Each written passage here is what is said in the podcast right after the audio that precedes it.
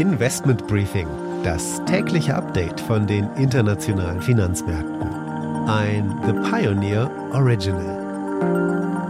Die Stimmung an den Aktienmärkten ist uneinheitlich. Währenddessen Europa im Plus geschlossen hat, ist die USA wieder ins Minus gerutscht. Das bedeutet also wohl vielleicht auch einen belasteten Handelstag am Freitag in Europa. Die Gespräche zwischen Russland und der NATO sind in der Sackgasse. Der Ausgang hier ist absolut ungewiss. In England ist es ebenso ungewiss, wie lange Boris Johnson noch als Premierminister bleiben kann, denn die Unruhe um ihn, die wächst täglich an. Die Preise für Öl und Industriemetalle setzen ebenfalls zu neuen Höhenflügen an. Rohöl nähert sich der Marke von 85 Dollar und die hohen Energiekosten lassen auch die Preise für Kupfer und Aluminium kräftig steigen. Damit einen guten Morgen aus Frankfurt. Schön, dass Sie wieder mit dabei sind. Mein Name ist Annette Weißbach mit dem morgendlichen Update zu den Märkten.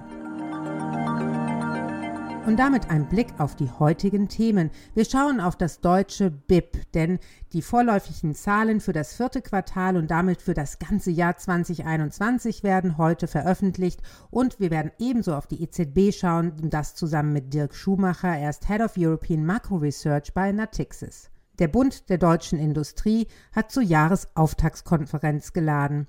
Und die Shell-Bezwinger in den Niederlanden, ein Umweltaktivistenverband, nehmen 30 weitere große Firmen ins Visier. Von der Wall Street gibt es diesmal einen Blick auf die Großbanken, da werden nämlich Rekordzahlen erwartet. Anne Schwedt hat mehr.